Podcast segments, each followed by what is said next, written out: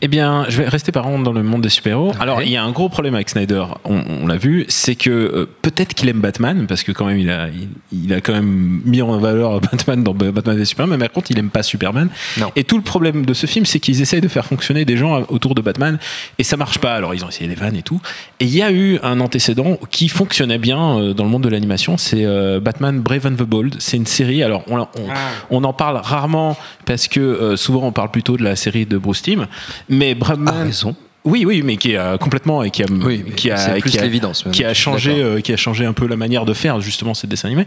Et Batman Brave and the Bold, qui s'appelle l'Alliance des Justiciers, je crois en VF, et euh, met en scène Batman et avec chaque, épisode un autre personnage du monde d'ici et pas forcément les évidences quoi. C'est pas Superman, c'est plutôt euh, Plastic Man. Il y a un Aquaman, mais c'est un Aquaman délirant, c'est un Aquaman euh, tartifiole euh, qui, qui a une espèce de gros mytho des océans.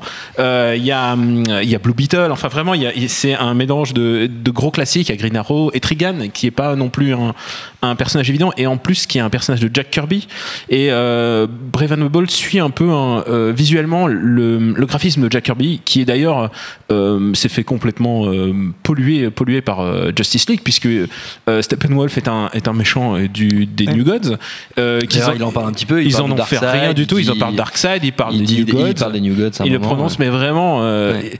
euh, Jack Kirby leur a offert le meilleur méchant du- de tous les temps, c'est-à-dire euh, Darkseid. C'est Darkseid, vraiment ce qui manquait à DC à l'époque, euh, dans les années 70, c'est un vrai méchant.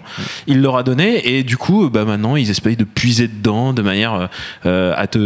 Là, ils essaient de te vendre Justice League 2, en fait, de Oui. la manière dont ils le. C'est pour ça qu'on te vend euh, Steppenwolf et pas, et pas Darkseid. Et du coup, euh, Batman Brave and Bold, lui, il puise là-dedans, mais c'est ça le- la clé, je pense, pour, pour réussir ce genre de film, c'est qu'il faut aussi aimer le matériau de base. Oui. Et, euh, et là, on sent pas de l'amour. Et je pense que dans tous les acteurs, ils sont gênés d'être là. Peut-être euh, le mec qui fait Flash, là, Ezra Miller, il a l'air d'être un peu plus heureux d'être là. Donc euh, lui, il a, C'est son, le candide du film. il a son bon point à la sortie de, de l'école.